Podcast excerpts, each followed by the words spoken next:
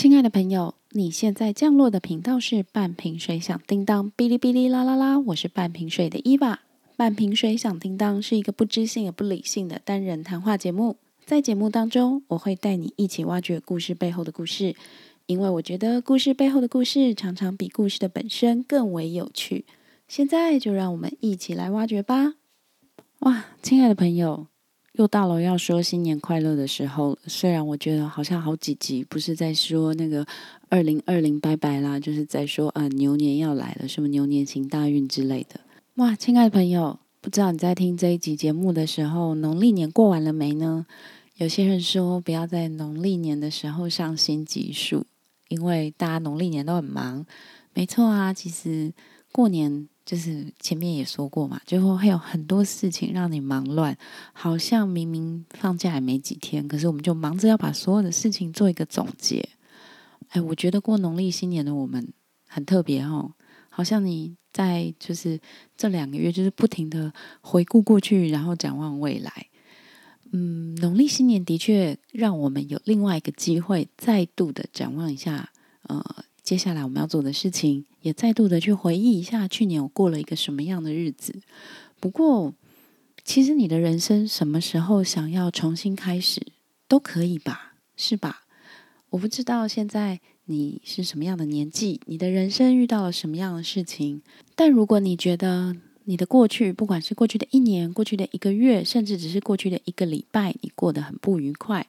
你想要给自己一个重新开始的契机，我觉得每一天都可以，即使是你知道明天好像就除夕了，没有人在除夕重新开始，那又何妨？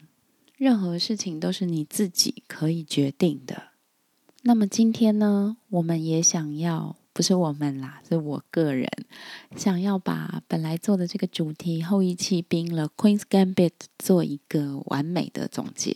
嗯，不一定完美啦，但是我希望能够做一个总结。它一共是七集的影集嘛，我们前面已经介绍到了第六集，今天想要跟大家来分享第七集。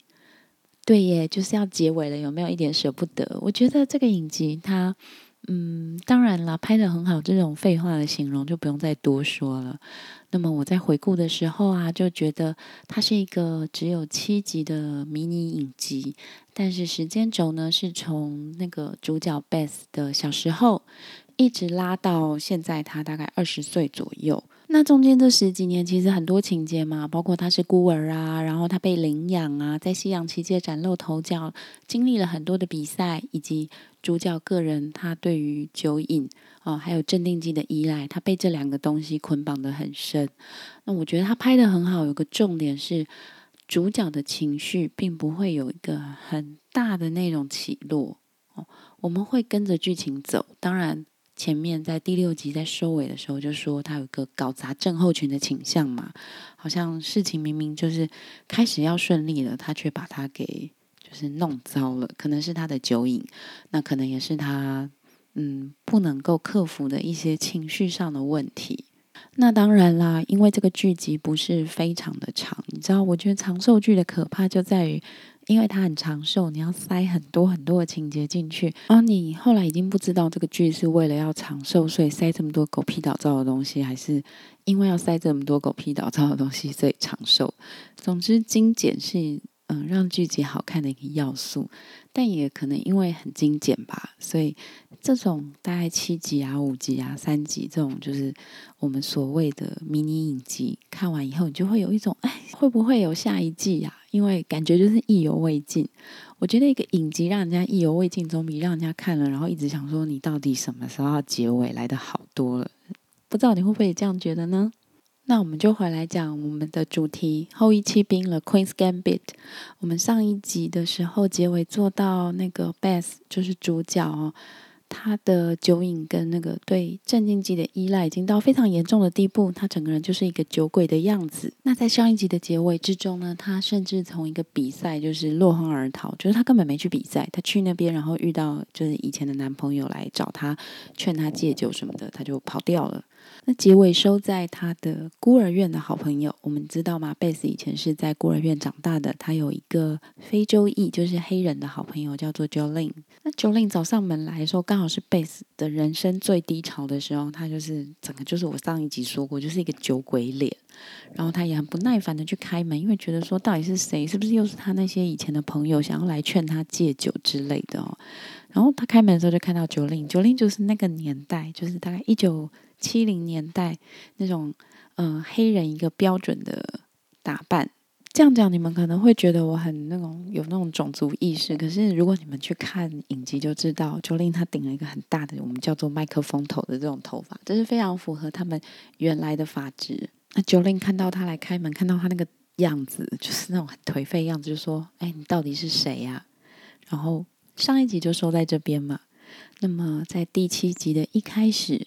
这边一开始呢，又是贝斯在回忆以前就是小时候发生的事情。那我们前面讲过，贝斯的妈妈是一个很优秀的数学博士，那她是自己选择不要跟贝斯的生父在一起的。我们前面也讲过，他妈妈跟他说，男人都想对你指手画脚，他是一个很不想被控制的人，但是他自己带着贝斯。的生活并不如意。我们可以想象那个年代啊，不要说那个年代，任何年代，一个单亲妈妈带着小孩要过日子，都不是这么简单的事情。所以在这一集的开头，我们看到他又带着贝斯去找贝斯的生父，然后贝斯的生父过得很好，住在一个很漂亮的大房子里面。那么他看到这个贝斯的妈妈来，他就觉得，哎，你到底来干嘛？那贝斯的妈妈对于他爸爸说了一段话，说：“对。”我没有办法，我是对的，你是错的，我走投无路了。但是贝斯的生父跟他妈妈说：“我我也没有办法。”就是对于他来说，就是这个生父啦，对这个爸爸来说，他已经有了新的家庭，他已经有了新的生活。那你现在带着这个女儿出现，我真的不知道该怎么办。那他只想把她赶快打发走。那么，所以贝斯的妈妈呢，就开着车又带着贝斯离开。那么在车上，贝斯就问他妈妈说：“那是谁？”他妈妈就说：“哦，这是一个错误，a mistake。”那接着呢，他妈妈其实就是带着贝斯去自杀啦。就是在一开始，就是这个剧集一开始发生的车祸，其实是他妈妈蓄意造成的，因为他妈妈不知道该拿现在的生活怎么办，就决心带着女儿一起制造车祸自杀。那当然，我们都知道结局是妈妈过世了，然后女儿贝斯留下来被送进了孤儿院。那么也因为这个 Jolin 的来访，所以。又把贝斯带回了当初的记忆。那镜头转回来，Jolin 就跟贝斯在聊天嘛，就聊说：“哎，最近你都住在哪里呀？什么就这种闲聊。”然后 Jolin 就跟贝斯说：“哦，我会回来这边，是因为那个孤儿院的校工就是 Mr. Sharple 学坡先生他过世了，那后天就要举行葬礼了。我想我们两个人应该可以一起去吧。”然后当然啊，九令就住在贝斯这里，他们两个就有一些闲聊。然后呢，九令当然就发现贝斯在吃这个镇静剂，然后也知道他把生活过得一塌糊涂。那关于这个九令呢，他很有趣，他去念大学哦。我们知道贝斯因为高中毕业之后呢，他就一直忙着在比赛，所以他没有再继续念书。但是九令他拿到了奖学金，他去念了那个 Kentucky State University，就是肯塔基的州立大学。然后他就跟贝斯说。你知道吗？我发现它原来的名字叫做有色人种州立师范学院，类似这个名字啦。我记得有一点不清楚了，就是它以前是专门给有色人种读的。那这边解释一下，诶，应该很多听众知道啦。美国以前有种族隔离的制度，那这个种族隔离其实就是指你的肤色，尤其是黑人跟白人。黑人跟白人在种族隔离的时代，不但不能够呃一起坐车。哦，就是坐那个公车，他们会有黑人的座位、白人的座位，然后嗯，有些地方的公共厕所也是有分黑人跟白人用的。然后学校也是有分，就是专门给有色人种读的，以及专门给白人读的。当然，这个有色人种州立师范学院，它是很早以前的名字，应该是在十九世纪的时候。如果我没有记错的话，它应该是蛮早就改成，就是所有的人都可以去念的大学。但这个发现还是让朱令非常的生气，对吧？因为他本身是个黑人嘛，然后那个年代呢，又刚好是黑人民权运动萌芽的时期。哦，虽然黑奴很久以前就解放了，但是黑人在法律上、在社会上一直都没有得到跟白人一样的地位。那么，在一九六零、七零年代，有几位嗯有名的黑人民权领袖，像是金恩博士啊，或者是 Malcolm X，好，这大概就是有这一些呃，算是启发，就是所谓的黑人的民权思想。好，大我们可以这样说啦，就是这样的运动。那九令他当然身为一位黑人，他受到了很多不平等的待遇，他也慢慢的发现了这些差异。因为后面就讲到说，哎，他转去念政治系吧，结果就让他更生气。所以呢，他再来找这个呃 Beth 的时候呢，他是正在当律师助理，他在存钱去念法学院。从九令的身上，你可以感觉到一种非常振奋的气氛。他会很直接的告诉你：“我是一个激进分子，I'm a radical。”可是他也会告诉你，他对他的未来是有规划的。即使他是一个孤儿，即使他是一个黑人，即使有这么多的烂牌在手上，他还是努力的想要把生活过好，而且。也不是那种很心灵鸡汤式的，他就会告诉你说：“哦，我读了这些历史，我超级生气，所以我决定我要再去呃念法学院。”那他这样子呃非常有朝气的气氛哦，或者是氛围，我相信也会鼓励了 Bess，因为 Bess 接下来就跟他承认自己。困在那个药瘾跟酒瘾里面，他甚至就是对九令说：“如果你没有来，我现在应该在拿着酒猛灌。”他也有跟九令坦诚他自己遇到的困境，他认为自己也许有一个基因就是把事情搞烂。哎，我们上一集是不是有讲到那个搞砸症候群？贝斯也许就相信自己是一个没有办法把事情做好的人。当然，我们前面也有讲到嘛。这一集的开头，他回忆到，就是这个回忆片段里面有他妈妈最后还是低着头去找他的生父，然后被拒绝，因为他走投无路了等等。我相信贝斯的记忆里面有一种暗示，告诉他说：“你不行，你没有办法哦，你一定会失败。”可是，在九令这一段，九令没有这个基因，不要说基因，九令没有这种想法，他一直都过得艰困。他是个孤儿，他要靠奖学金才能上大学，而且他拿到的是体育奖学金。但是，他就从一个你可以说是局外人，但你也可以说是从另外一个角度反问贝斯说：“你一直在说他们，他们，他们到底是谁？”那我觉得在这边呢，我也想要跟大家分享。有的时候，我们认为我们做不成功某些事情，我们认为我们一定会一事无成，我们一定会庸庸碌碌。这个时候，我们通常都会帮自己预想很多的别人在我们的身边，你知道吗？就是即使那些别人并不存在，或即使别人根本就不想管你的生活，你还是会帮自己想出很多的别人来阻碍你自己。你会吗？我觉得我会耶。就像我在做 podcast 之前啊，我常常会想说：哦，我要做 podcast，我要做吗？我大概做不起来吧，我大概没有办法吧。我要做什么内容呢？我要讲什么呢？一个人讲话很无趣诶，我没有办法学这么多编辑的技巧。别人会不会觉得我的节目很无聊？对不对？你看别人就出现了，然后别人会不会觉得我自不量力？已经一把年纪了，还要来做这种年轻人的事情？别人，别人，别人，别人并不存在，别人只存在在我的心里。当我决定要开始做的时候，当我真的做下去的时候，没有别人了，只有我自己啊，跟我的麦克风。所以呢，我在这边也想要先跟大家分享说，其实你不用去想别人会怎么想，也不要去想下一步会怎么样，别人会怎么看你。其实别人没有那么多时间看你啦，哦，那个别人都存在在你心里，你要打败的永远都是你的心魔。那当然呢，我们都知道九令他来找那个 Beth，就是为了要去参加那个 Sherpa 的葬礼，所以呢，他们两个就慢慢的往回开，要开回孤儿院，然后要去参加这个校工的葬礼。这个葬礼其实是在孤儿院的附近的一个教堂啦。那么后来 Beth 就回去他的孤儿院，那个时候已经没有什么人认得他了哈，他就又回到了当初学西洋棋的地下室。他很惊讶的发现 Sherpa 把贝斯所有可以搜集到的报道的简报都贴在墙上，然后留着很多跟贝斯的回忆。但是这个时候，我才发现贝斯并没有还这个 Sherpa 先生十块钱。哎，你们记得吗？他一开始要去参加那个 Kentucky 州立的比赛的时候，因为他没有钱报名嘛，所以他就跟这个校工借钱，说如果我得了冠军，我就会还你十块。结果他一直都没有还人家。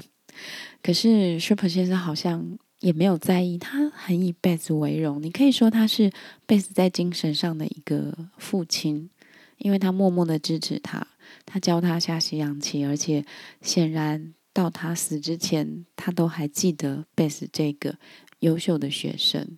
那在这边呢，贝斯突然他的情绪就崩溃了。他回到车上，他在九令面前有一点放声大哭。其实这部戏里面，贝斯真正就是有哭泣出来的，这是第二次。第一次是他的养母奥玛在墨西哥突然的过世，贝斯要一个人带着他养母的灵柩回到美国。那一段你可以看到贝斯有哭泣，但是他没有，就是像这一段，就是他是放声大哭。我自己觉得啦，贝斯他在前面就是沉溺在酒精跟那个镇定剂里面的时候呢，他是在逃避，他也知道自己把生活过得很糟，但是他没有办法走出来。因为他太孤单了，他把所有关心他的人都关在门外。那我认为他会这样做，也是因为他根深蒂固有一个信念。我们前面讲过嘛，他妈妈最后走投无路，带着他去自杀。所以贝斯其实很难对别人敞开心房。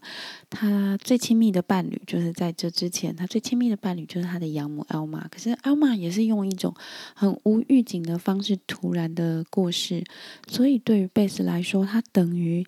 一直在重复一种被抛弃的过程，但是九令的出现，加上他去呃回溯，发现哎，原来 Shep 一直在追踪他，一直默默的关心他，让他开始有一些转变。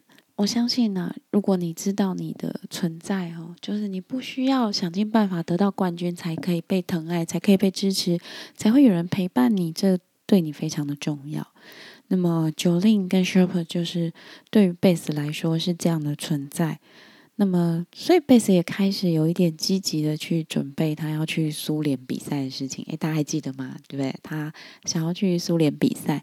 那本来是有个基督教团体要资助他，但是在这个时候呢，这个团体要求贝斯要发表一些攻击苏联无神论的这个声明。那贝斯就拒绝了，拒绝他就没有钱了。诶，我觉得这团体也蛮现实的。你知道，要求人家要表态，不表态就不给钱。那贝斯损失了这笔钱，大概在当时是三千美金。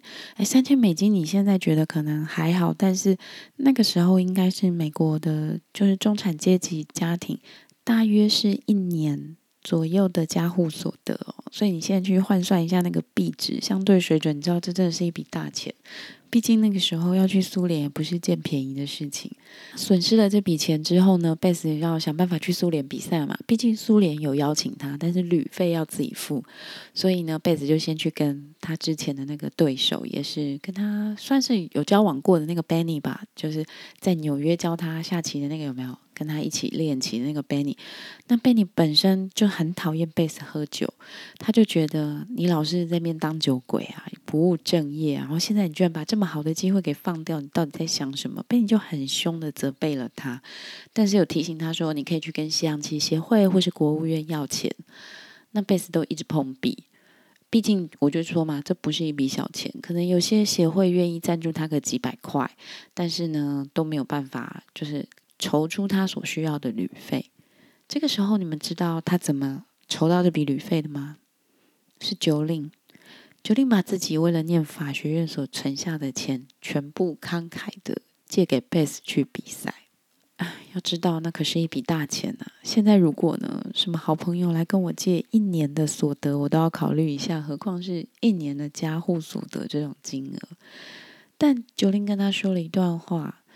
意思就是说，其实，在呃这么多年来，你的表现一直都是我的精神支柱。那很多年来，我们也都只有彼此，因为他们都在孤儿院长大嘛。那么，九令就是告诉贝斯说，我们就只有彼此，那我们可以做彼此的支柱。你不是孤儿，你还有我。那么，这对贝斯也是很重要的支持。这边我想要跟大家分享另外一个想法，就是，哎，其实你可以盘点一下你的朋友。这样讲有点功利哈，可是就像我在看影集的时候呢，我觉得，哎，九令跟贝斯其实已经好多年没有联络了耶。为什么他们一恢复联络，贝斯一需要钱，九令就会慷慨解囊呢？你要知道，那是九令为了他自己去获得一个新的人生，要去念法学院所存下的钱哦。可是他很慷慨的借给了贝斯，因为他认为贝斯是他的家人，而且他也对贝斯说：“，如果将来我需要，你也会出现在我身边吧？”那我会说盘点你的朋友的呃原因是，其实你身边的朋友并不一定都对你有利。我的有利不是很功利性的，就是说，嗯，可能什么人脉啊，或者是会对你的事业有什么帮助。我说的不是那一些，我说的是那种在你遇到困境的时候，他可以做你情感上支持的人。不是每个朋友都可以，而且其实很残忍的是，我相信很多你身边的朋友并不一定愿意这样做。人的精力是有限的，那么我们常常会把朋友当成是一种人脉的延伸。我觉得人脉当然很重要啦，对你不能说哦，我们要很清高的说人脉不重要啊，这些人际关系不重要，它很重要没有错。但是对我来说，一个能够提供人脉的朋友，跟一个可以在我困境跟我谈心的朋友，如果你硬要我选择的话，我可能会比较倾向。选择对我有情感支持的朋友，因为我认为情感是用钱买不来的啊。人脉当然也用钱买不来，但是我认为那个真实的支持、情感上的支持，并不是你可以去努力或者是花钱得到的。它真的是存在于人的个性之中一个高贵的成分。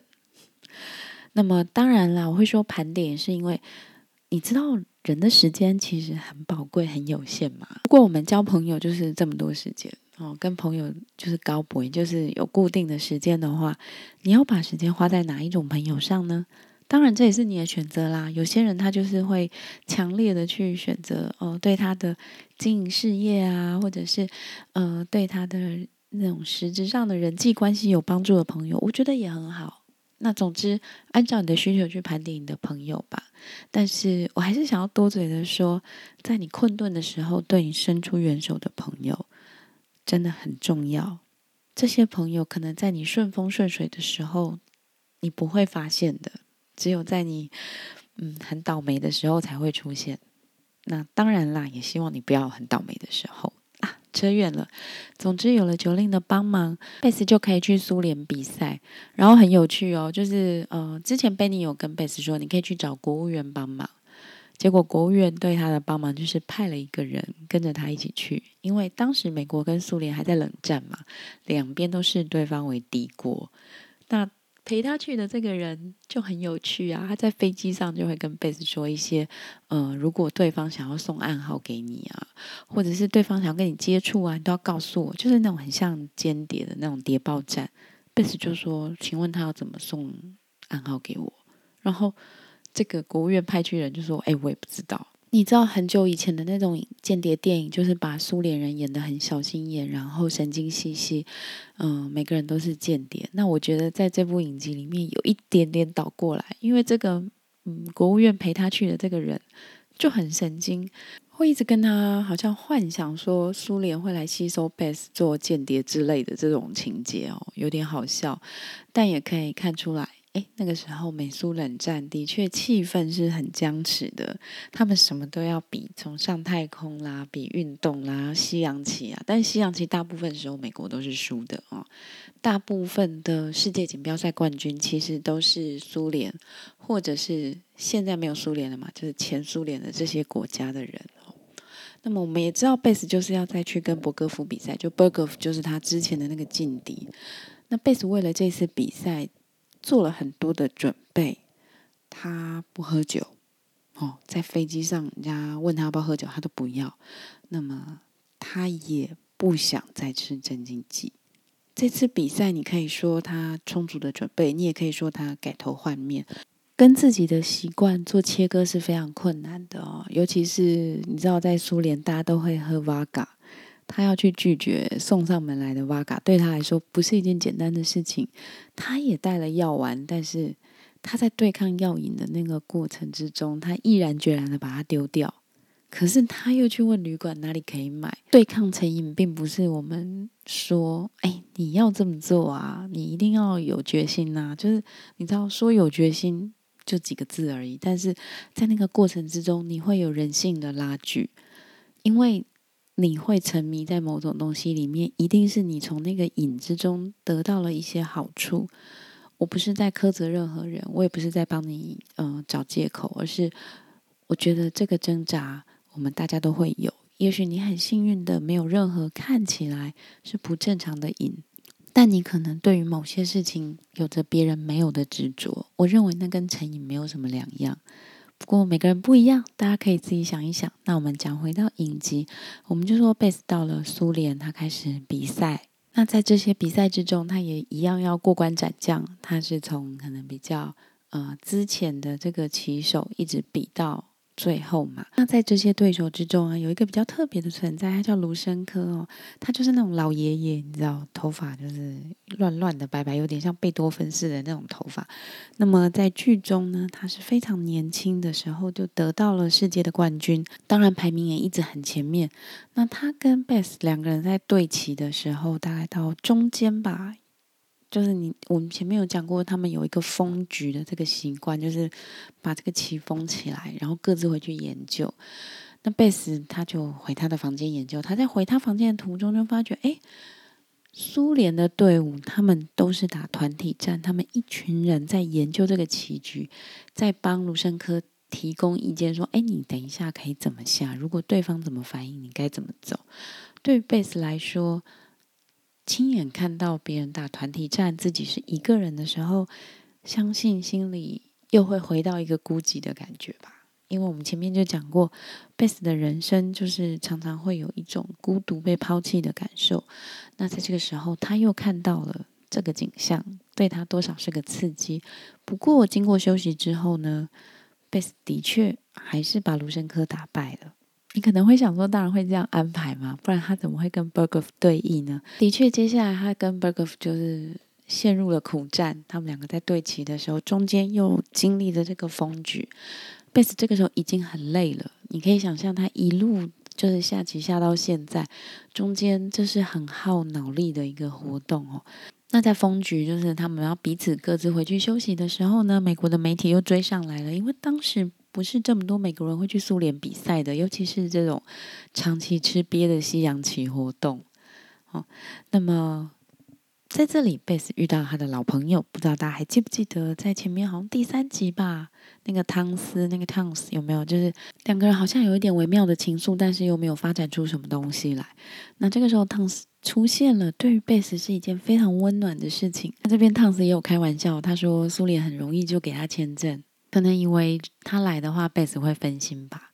其实，呃，苏联当然对贝斯也做了很多的背景调查。我们从剧里面可以知道，其实苏联人都知道他是个孤儿，知道他无依无靠，知道他是个酒鬼。不过回到汤斯身上哦，汤斯很体贴的问贝斯说：“我可以怎么帮助你呢？帮助你就是打败 Bergov，意思就是可以做他的副手，帮他想战略哦，做这些接下来的练习等等。”我觉得这一对朋友，他们在没有成为男女朋友、没有发展任何男女感情的情况下，反而可以发展出互相支持的一种友情。我们前面其实也说过，贝斯非常需要这样的友情，因为他很孤单，对吧？今天在讲他的基调，就是他很孤单，是常常被遗弃的孩子。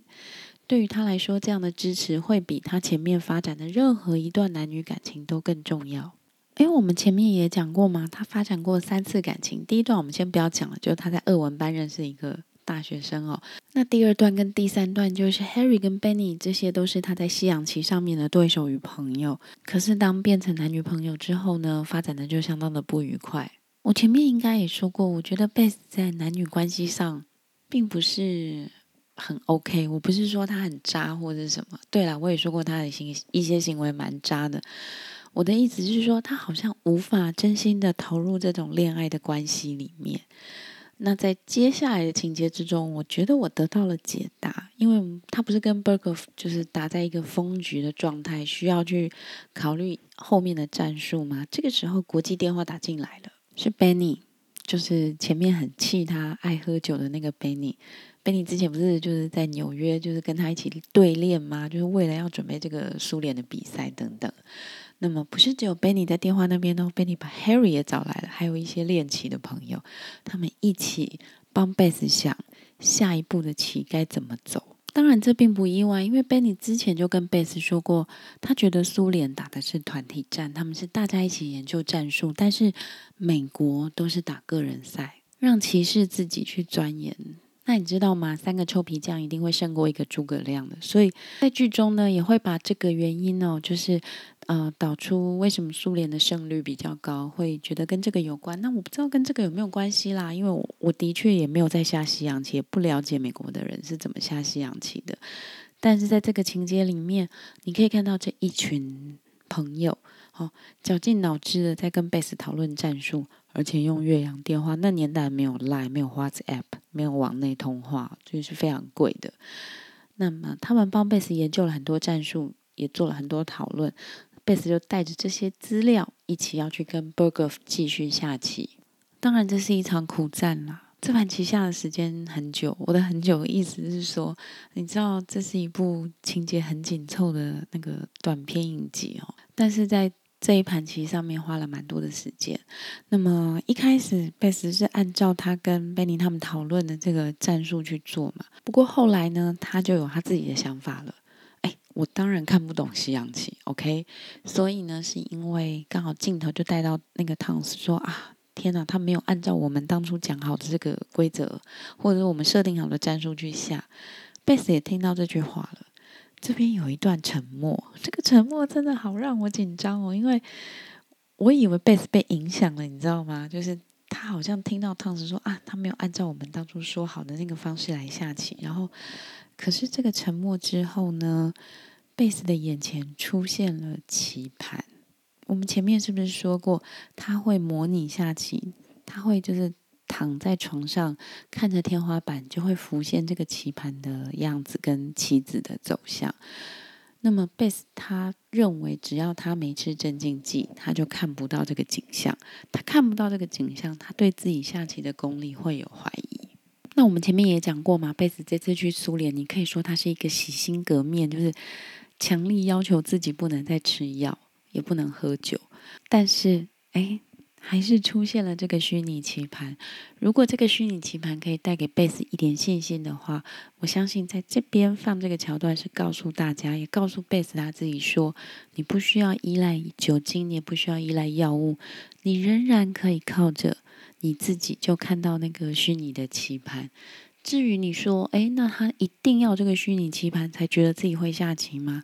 你知道这是天才才有的习惯，我没有，所以我不知道。但总之，出现了这个棋盘的时候，哎，我那时候全身鸡皮疙瘩都起来了。这个棋盘不是呃单纯是贝斯的信念所让它产生的，而是有很多的支持，包括 Jolin 给他的经济援助，以及 Benny 啊 Harry 还有 Tons 他们这些人在友情上的支持，在战术上的支持，以至于贝斯他可以再度的看到这个虚拟的棋盘。